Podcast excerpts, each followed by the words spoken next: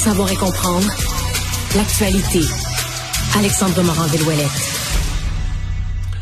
Alors Alexandre, une autre scène dans un aréna du Québec. Cette fois-ci, on est au hockey euh, Bantam et euh, c'est un non pas un parent cette fois-ci, mais un entraîneur qui est sauté sur la glace. Oui, c'est un match de M15B à Beaupré qui a lieu entre les Boucs de Québec, les Aigles de Côte de Beaupré. il y a personne qui est susceptible d'être euh, au prochain repêchage de la Ligue nationale d'être appelé là. Règle générale, non, c'est des jeunes là, de niveau Bantam comme tu le disais, ça a 13-14 ans environ à ce moment-là. J'ai joué moi-même dans le hockey B Mario et je peux te jurer que je ne suis pas prêt d'être dans la Ligue nationale, ni avant, ni maintenant. T'as été arbitre aussi, donc t'as connu les deux côtés, toi. Ouais, j'ai été arbitre aussi et on, comme d'habitude, le hockey mineur, c'est une source constante de d'événements comme ceux-là. Mais ça, c'est rare, non? Un entraîneur? Moi, j'ai jamais entendu parler de ça. L'événement a été rapporté au complet par des caméras, le service Live Barn, qui diffuse les images de, des parties de hockey en direct sur Internet. Et on peut y voir, là, un joueur des Bucks qui était tendu sur la glace. On n'a pas vu le contact, mais on suppose qu'il y a eu une mise en échec envers lui un peu plus tôt. Il reste étendu sur le sol. Et là, on voit l'entraîneur des Boucs de Québec qui se rue sur la glace en courant.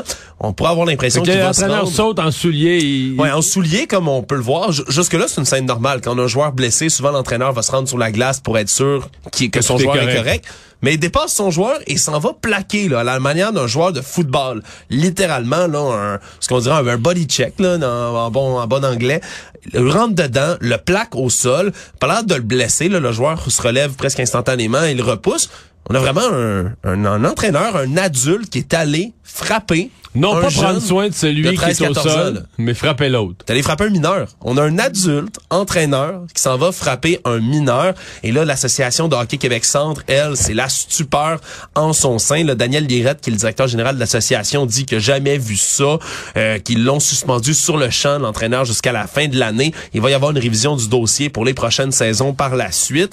Déjà, la, la, procédure a été faite normalement au centre de la glace. L'arbitre lui a décerné une pénalité, là, une suspension de cinq matchs sur place c'est vraiment c'est ahurissant. Inusité, oui, complètement. On, voit souvent des parents là, qui disjonctent, qui pètent les plombs. On en a vu des événements là, dans les derniers mois, même cette année. Là, déjà au mois de mars, on rapportait du côté d'Hockey Québec qu'il y avait de plus en plus d'incidents de violence et verbale et physique envers les arbitres au hockey. Là, ça visait pas un arbitre, ça vise un joueur, mais les arbitres, Mario, là-dedans, là, mais là, ce que je comprends, c'est aussi. Mais ce que je comprends, c'est que la police a dû se rendre à l'aréna. La Sûreté du Québec a été appelée sur place, mais ont toujours pas donné de commentaires, de déclarations par rapport à ce qui est arrivé mais sur place. Mettons, la police doit se demander qu'est-ce qu'on fait avec ça. Là? Mais c'est, ça peut être considéré comme voie de fait? Voie de fait ça, ça, se pourrait théoriquement, surtout voie de fait. Parce que quand les joueurs se frappent entre eux, à la limite, tu peux dire que ça fait partie du jeu. Euh, mais, là, le jeu est arrêté.